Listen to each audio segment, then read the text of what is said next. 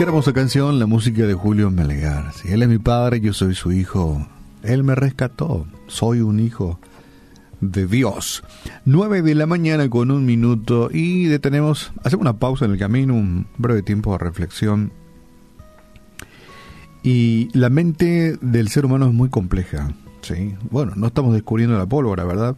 Pero la mente del ser humano realmente compleja en la forma en que responde a diferentes circunstancias muchas veces se transforma en, en vida o muerte, o esperanza o desesperanza, o una situación oscura y otra situación clara. Muchas personas lamentablemente cuando aparecen los problemas y las dificultades, el único camino que encuentra es sacarse la vida. Otros, amargarse, deprimirse, encerrarse en su mundo, apartarse de la gente. En fin, la lista es larga en la forma en que las personas reaccionan a diferentes situaciones de la vida. Y, realmente estamos en un mundo donde nos rodean los problemas y las dificultades, si así lo entendemos. Por ejemplo, para muchos es un problema que le llegue una factura de la ANDE, ¿verdad? ¡Wow! ¡Qué problema! sea para otros la factura de otras empresas que traen ese papel donde te dice cuánto tenés que pagar. Para muchos ese es un problema. Y para otros dice, ese no es problema. Pero para, para algunos sí es problema. O para muchos es un problema cuando su hijo le dice, mami, tengo hambre. Es un problema. Se abre un mundo en el interior de papá, de mamá, cuando el hijo le dice, mami, tengo hambre, y tiene la heladera vacía. Y para otros no es problema, ¿verdad? ¿Qué querés? ¿Mm? No es problema. Es decir, que la mente del ser humano es realmente complejo o compleja y las circunstancias también son complejas en la vida de las personas. Y en Santiago capítulo 1, el verso 2, encontramos este texto que dice así, hermanos míos, tened por sumo gozo cuando os halléis en diversas pruebas. Y sin mucho análisis uno dice, no puede ser. ¿Cómo no vamos a gozar cuando vienen pruebas en la vida? no, la ecuación no es perfecta. ¿Qué cuando tengo problemas, tengo que estar gozoso? Te cuento la historia de Martín. Martín, un muchacho, eh, firmó unos papeles, quedó muy contento. Ahora tenía el dinero para comprar esa, esa, ese, no, voy a decir la marca, ese celular, ese celular que tanto él quería, de alta gama, con todos los chiches, cámaras de no sé cuántos píxeles, disco duro de tanto, tanto de RAM. En fin, Martín está feliz de la vida. Pero Martín cometió un error, no leyó la letra chica del documento que firmó. Allí decía que si no cumplía con los pagos mensuales, le retirarían los artículos que hubiese comprado. Y Martín, por esas cosas de la vida, perdió el trabajo le agarró la disminución y también perdió su celular tan preciado. Él nunca imaginó que eso le podía pasar. Y no se dio cuenta que el aviso de si se presentaba este problema estaba en la letra más chiquitita del documento. Pero gracias a Dios que Dios, nuestro Dios no es así. Dios no tiene letras chicas en su palabra.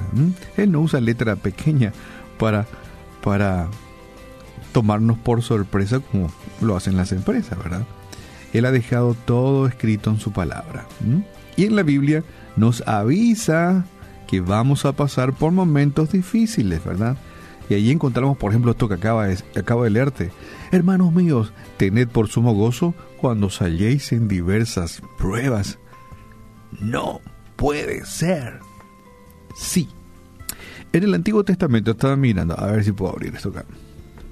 Isaías capítulo 43 y el verso 2, o podemos empezar con el verso 1 en adelante también, ¿verdad? O parte el 1. No tengas miedo, porque porque he pagado por tu rescate, dice el Señor. Te he llamado por tu nombre, eres mío. Cuando pases por aguas profundas, yo estaré contigo. Cuando pases por ríos de dificultades, no te ahogarás. Cuando pases por el fuego de la opresión, no te quemarás. Las llamas no te consumirán, pues yo soy el Señor, tu Dios. Bueno, hasta ahí te leo. Encontramos pues entonces que Dios no tiene letras chicas, ya nos dijo que vamos a pasar y puede ser, bueno, eso es para el pueblo, pueblo de Israel, ok, muy bien, digo bueno que el pueblo de Israel pasaría por, este, por, por aguas profundas, por decirlo así, por aguas profundas de problemas y dificultades, por río de dificultades, por el fuego de la opresión, etcétera, etcétera. Ya Dios nos adelantó que no podríamos este, divorciarnos de las dificultades. No podíamos. En la Biblia nos avisa que no vamos a pasar por que vamos a pasar por momentos difíciles, que sí vamos a pasar. Jamás nos prometió una vida libre eh, de problemas. Él dijo, en el mundo tendréis aflicción.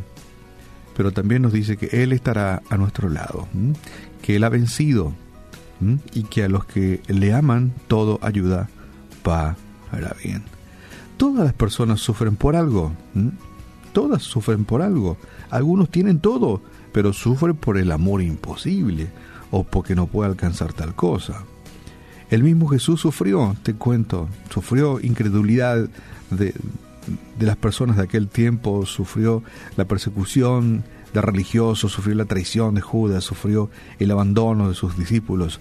Y la, la lista es larga, por lo cual también él sufrió. Sufrió la muerte en la cruz. Y la Biblia dice que por lo que sufrió, aprendió la obediencia. ¿Mm? Algunos pasan por la prueba del sufrimiento quejándose, otros dudando del amor de Dios, porque eso es lo que habitualmente pasa, ¿verdad? La queja, que, que le llaman por ahí la queja avanza, lo llamamos así acá, en este círculo, la queja avanza, ¿sí? nos pasamos la vida quejándonos. O ya muchos dudan del amor de Dios. ¿Será que Dios me ama? Tengo tanta dificultad. Me agarró la influenza, después me agarró el dengue. Y ahora mis glóbulos blancos están bajos. Y tengo que operarme después de piedra en la vesícula. Y yo creo que Dios no me ama. A veces pasa en la vida así. Dudamos del amor de Dios.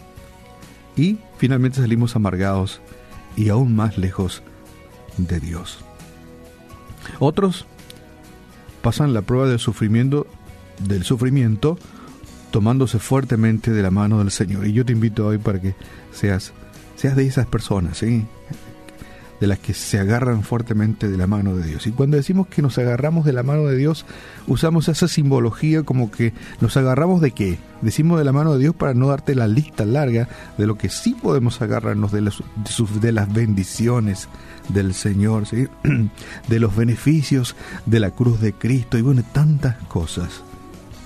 Cuando decimos nos tomamos fuertemente de la mano del Señor y nos agarramos de todo lo que Él nos provee y nos da, aún para soportar los problemas y las dificultades.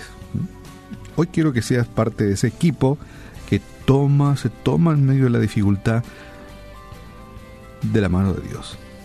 Admitamos y nos ponemos de acuerdo de que nos da gusto pasar por pruebas y dificultades. Aunque Santiago 1.2 nos dicen, nos dice, hermanos míos, tened por sumo gozo cuando os halléis en diversas pruebas.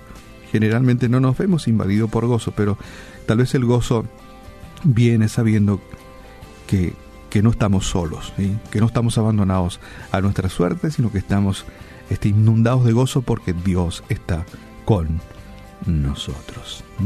Espero que seas de este equipo de quienes se toman fuertemente de la mano de Dios y te reitero, cuando digo mano de Dios, agarra de todos los beneficios, ¿sí? Todo ese, ese depósito de cosas bellas que Dios tiene para cada uno de nosotros. Padre, en esta mañana te damos gracias, ¿sí? Gracias porque porque no nos podemos divorciar de los problemas y las dificultades porque esto forma parte de la vida, pero sí te damos eh, gracias porque podemos alcanzar gozo sabiendo que en medio de todas estas dificultades tú estás conmigo, tú estás con nosotros, tú estás con nuestra audiencia y nos fortalece, nos da la fuerza, el power necesario para poder seguir adelante. Y en ocasiones tenemos que bajar la cabeza y aceptar lo que es tu voluntad. Oramos por muchos de nuestros amigos oyentes quienes a diario pasan por problemas y dificultades que ellos puedan encontrar en ti la fuerza, la fortaleza necesaria para seguir adelante. Y en medio de esa dificultad, el gozarse, como nos enseña la Biblia, en gozarse, sabiendo que tú provees para salir de las pruebas y las dificultades. Oramos en el nombre de Jesús. Amén.